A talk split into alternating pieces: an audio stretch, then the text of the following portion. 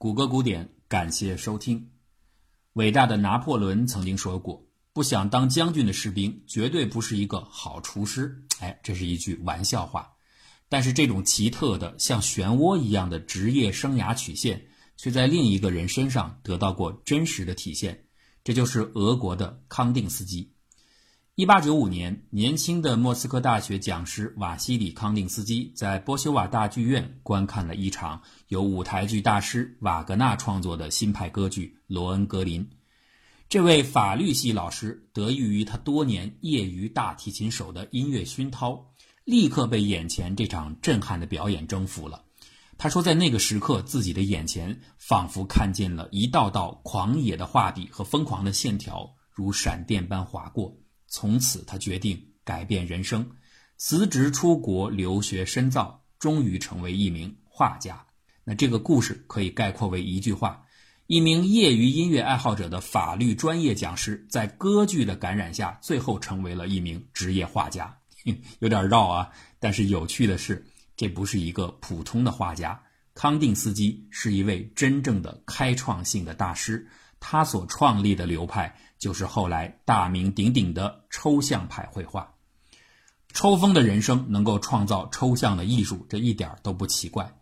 观看康定斯基的作品会发现，其中许多画作的名称都是用音乐来命名的。那原因呢，就是他有一种神奇的心理功能。他说自己可以听到声音的色彩，还能够看见色彩的音符。当他把这种神奇的感官能力一点一点用画笔描绘出来的时候，一种绘画形式的乐曲就被平面的演绎出来。那故此，在普罗大众看来极其抽象的构图和美术，对于康定斯基本人来说，只不过是内心景象的一种自然表达。具有这种神奇能力的人不止康定斯基一个，还有一位大画家更为神奇，他就是如雷贯耳的梵高。梵高有一幅名作叫做《星夜》，描绘了法国圣雷米小镇在某个夜晚的寂静星空。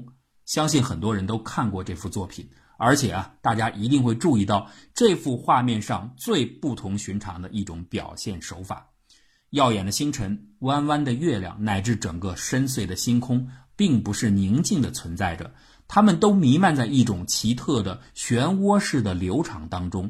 梵高的笔触勾勒出的弯曲线条，一簇一簇扭动着、回旋着，形成了空间中的流线分布，好像为平整的时空注入了飘荡的音韵，又好像一条激荡的水流正在群星中旋转奔腾。这当然不是说作者看到了什么奇异的天象而写生得来的，因为梵高在稍后给自己的哥哥寄去的信中清楚地写道：那个夜晚。除了晨星，天上空空荡荡的，一切都是那样的宽广。所以，梵高画下的不是真实的星夜，而是他内心的天空。作为一名如梵高一样的动感场景艺术大师，运用个把超现实的手法表现思想，似乎不足为奇。长久以来，人们对此就停留在这样的认识，也就是说，这样的线条只是画家营造出来的一种手法而已。但是，到了两千零六年。墨西哥大学的物理学家何塞·路易斯·阿拉贡对此问题产生了兴趣。他提出了一个很有趣的问题，就是这些画面上绘制出的那些涡旋，究竟是作者随笔的勾画，还是某种真实的流动图案？换句话说，这个流场是梵高瞎画的，还是符合自然的真实？物理学家能够提出这样的疑问，一点都不奇怪。你要知道，涡流现象。太重要了，所以他们对此极其敏感。在物理上，这叫做湍流。流体运动的时候，速度如果慢而且平均，流场就会显得平滑稳定，这叫做层流。流体如果快而多变，流场就会变得逐渐紊乱起来，直到出现大大小小的漩涡，这就是湍流。湍流代表着流体计算当中一个最著名的难题 ——Navier-Stokes equation 的求解问题，简称 NS 方程求解。N-S 方程是流体力学当中最重要、最基本的方程组，它早在1827年就已经被提出了。理论上啊，只要解出该方程，任何流体的运动行为就可以被完全确定。但是直到今天，这个方程仍然无法被准确的求解。那原因是方程组的个数少于未知量的个数。为了使求解变得可行，人们只能牺牲方程解的高阶精度，以减少未知量，再用某些经验的统计方法来直接代替高阶区域，从而保证那个代表着流体主动性的低阶项可以被求解出来。但是我们要知道，流动的细节都隐藏在高阶项当中。对于没有多少细节的层流来说，这样的处理没有问题；但是对于细节丰富的湍流来说，上述的方法基本就无法应对了，直到今天，这还是一个令人困扰的难题。那尽管不能精确求解，不过通过统计方法，还是可以获得湍流的某些整体特征的。比如科尔莫格罗夫统计理论就可以算出湍流的速度场的概率分布，而这些特征是可以检验一个流场的形态是否符合数学规则。何塞就是利用这样的方法。得到了一个令人惊讶的结论：梵高画出的流场和流体理论计算出的湍流高度吻合，它不是瞎画的，而更像是自然的产物。这个结论让许多人惊愕。梵高肯定不会流体力学，他也不可能进行流体实验再去临摹真实的流场结构。唯一的解释很可能是他在冥冥之中看到了一般人看不到的隐形的流动。这也许。是极其偶然的艺术灵感的爆发。要知道，在梵高众多的作品中，只有此处绘出了优美的湍流，而此时刚好是他割掉自己的耳朵，精神和肉体正在承受极大痛苦的时刻。所以，娜塔莉亚·圣克莱尔才会赞叹道：“在极度的痛苦中，梵高奇迹般地感知到了大自然最复杂的创造之一。”那就我个人来说啊，我不知道墨西哥物理学家测试计算的这个项目的具体细节，但我倾向于认为这是一种过度解读。毕竟梵高画的流场，它看起来也没有那么复杂。就像有些人后来把它理解为葛饰北斋的 Great Wave 的那个浮世绘的痕迹，似乎也是合理的。不过，梵高在内心一定是看到了一些奇异的流动现象，对此我是相信的。这也是他扭动星空的能量来源。从康定斯基到梵高，他们的感官天赋不是一种罕见的心理现象。这种综合征候被称为 synesthesia 联觉。顾名思义，联觉就是连接的感觉。康定斯基从声音连接到了画面，梵高从平静连接到了流动。他们都能够把完全不同的体验跨感官的连通到一起。简而言之，就是听到颜色和味道，看到声音和气息。可以说，大凡出类拔萃的艺术大师，大概多少都有一些联觉。这大概就是人们常说的灵感。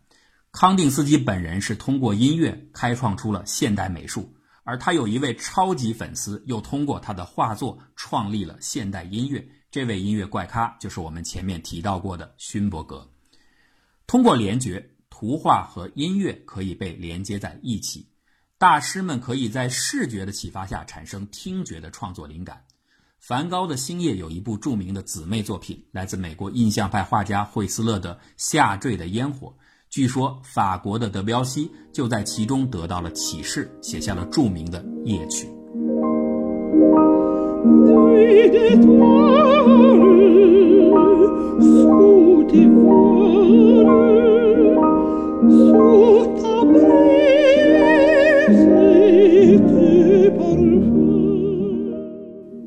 与此类似的联觉创作的传说还有贝多芬的第三交响曲和他的灵感之源那幅经典油画一七九七年翻越阿尔卑斯山的拿破仑。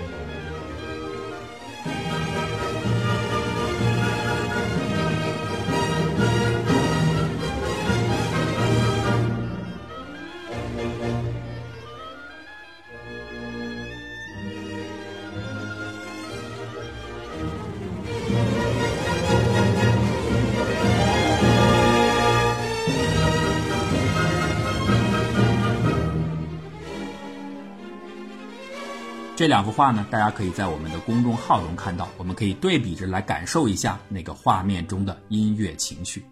我们在这儿要插入说明一下，很多人对联觉的认识可能存在着误解。联觉症的界定是有标准的，不是说你能产生联想就拥有联觉了，你必须能够清晰无误的建立重复性的在不同感官间的体验对应，才可以称为联觉。那如果是听到有人说火锅，立刻就流口水。这可不是艺术的感官联觉，这是吃货的条件反射。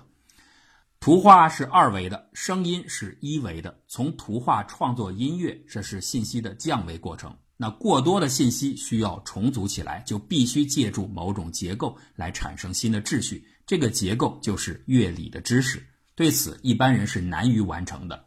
相对的来说，从音乐创作图像是信息的升维过程。这种情况下，信息的自由度是得到扩展的，所以一般联觉者都可以纵情挥洒。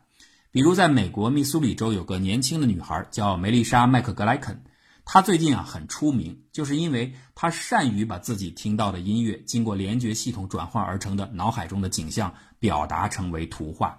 每天你可以看到他在自己的工作室里打开音响，随着旋律的起伏，开始在大幅的画布上随意的用各种手段涂抹线条和色彩。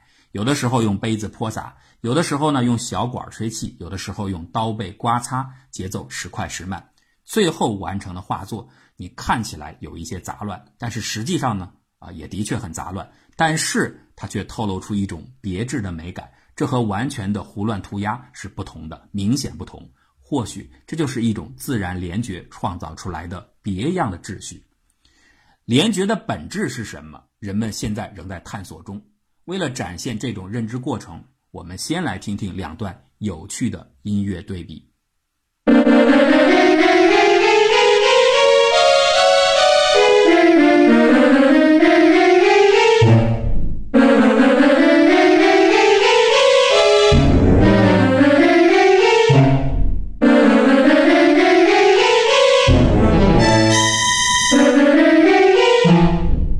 接下来是第二段。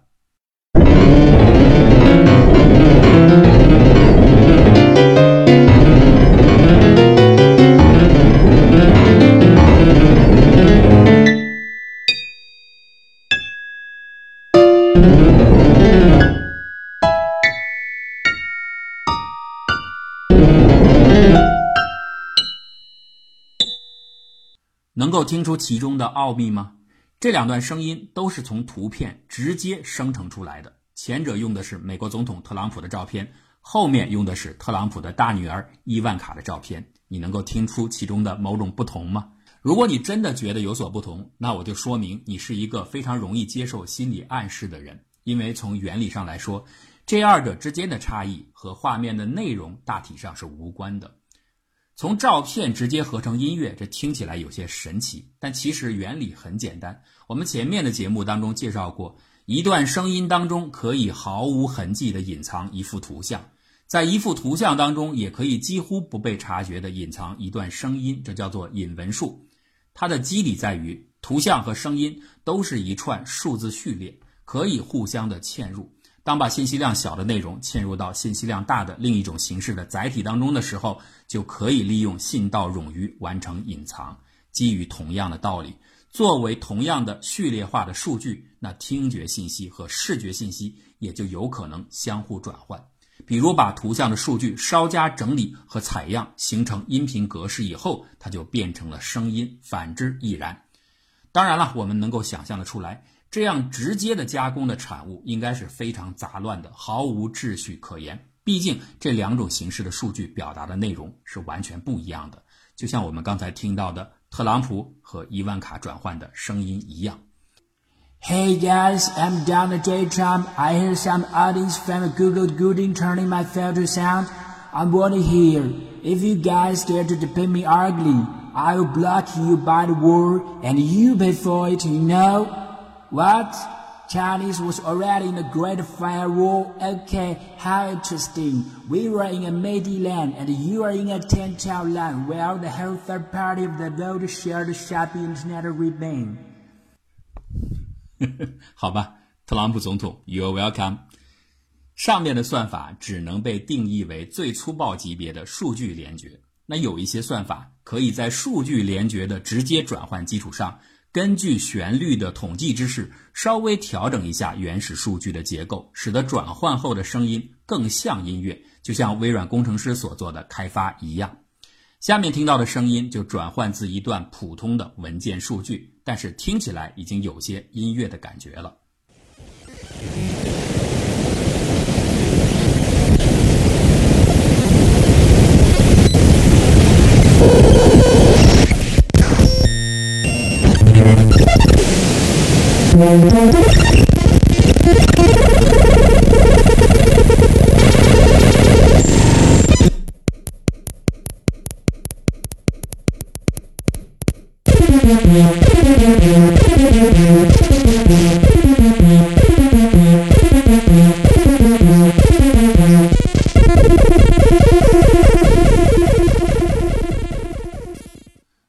不过呢，我们要说，这仍然不太像真正的音乐，因为它只是在原始的数据层面做了一些微调，远远达不到在音乐旋律上应该施加的种种创作方面的约束。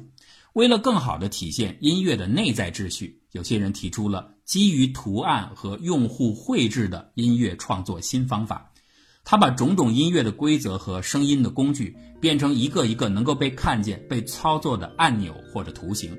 用户呢，只需要摆弄这些零部件一样的音乐玩具，通过勾画一些线条，或者随意的堆放，或者分割一些集团，就能够像画画一样创作出美妙的声音。哪怕你完全不懂音乐，你所要做的只是按照自己的喜好堆砌出一幅图案而已。那其中穿插着的所有线条和形状，最后都会按照各自的规律去发生。结果呢，会合成出一曲能够让你惊喜万分的美妙音乐。这个过程很像是设计一台复杂的哥德堡机械，所以可以被称为机械联觉。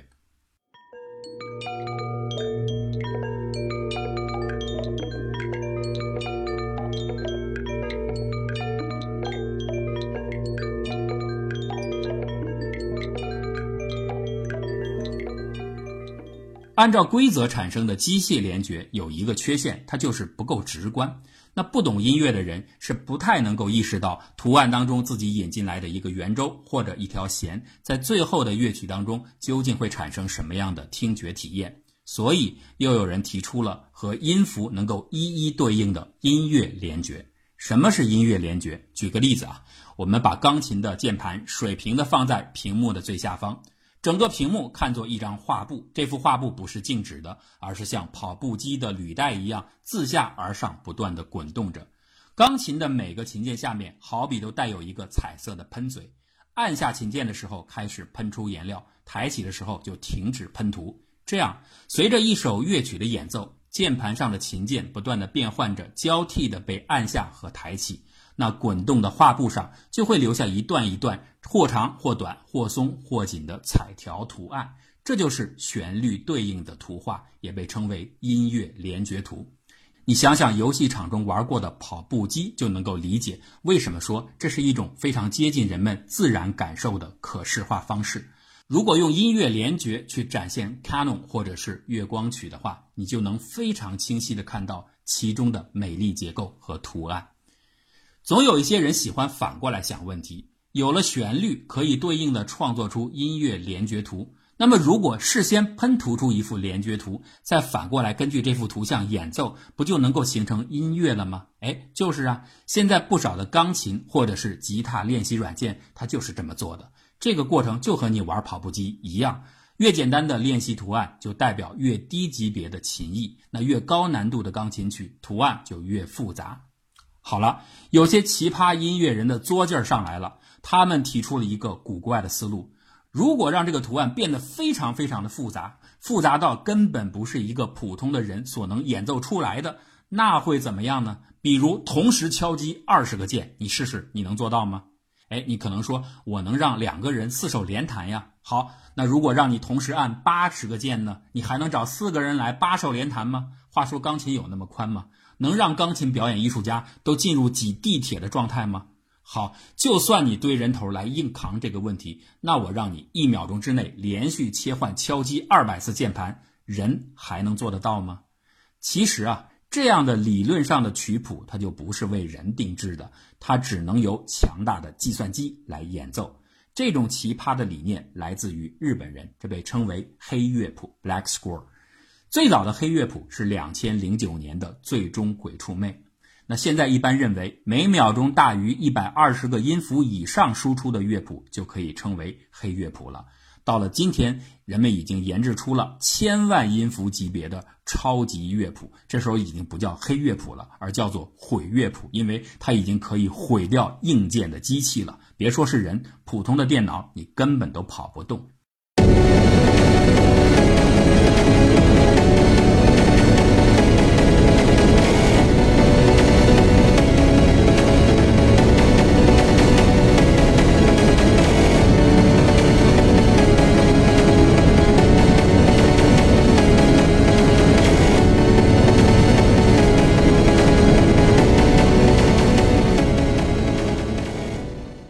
黑乐谱有许多种玩法了，其中有一类是在乐谱的连觉图中直接插入像马赛克一样拼成的复杂图案，让视觉和听觉体验奇妙地联系在一起。我们可以听听下面一段有名的 Black MIDI，这其中就插入了超级玛丽的游戏图案。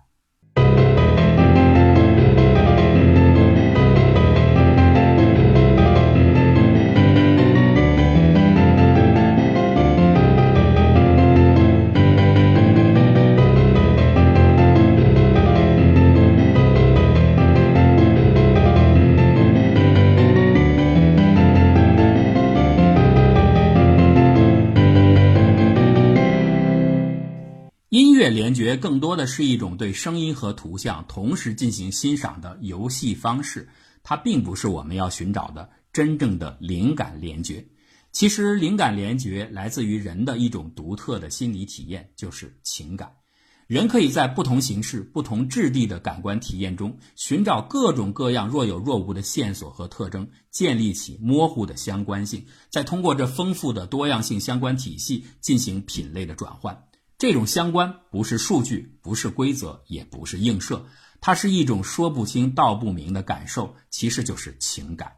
有的颜色热烈，有的音乐激昂，有的建筑活跃，有的味道刺激。它们真正在底层相通的是情感。情感不是单一的器官行为，也不是简单的心理模式，它是整个人体和外界交互过程中复杂的网络化综合输出的产物。而人工智能强大的深度学习网络为情感提供了一个可行的数学模拟的模型，由此也产生了迄今为止最好的合成音乐。我们一起来听一下百度的团队所发明的算法为梵高的星夜创作出的旋律，这里边完全没有人的参与，一切都是机器完成的。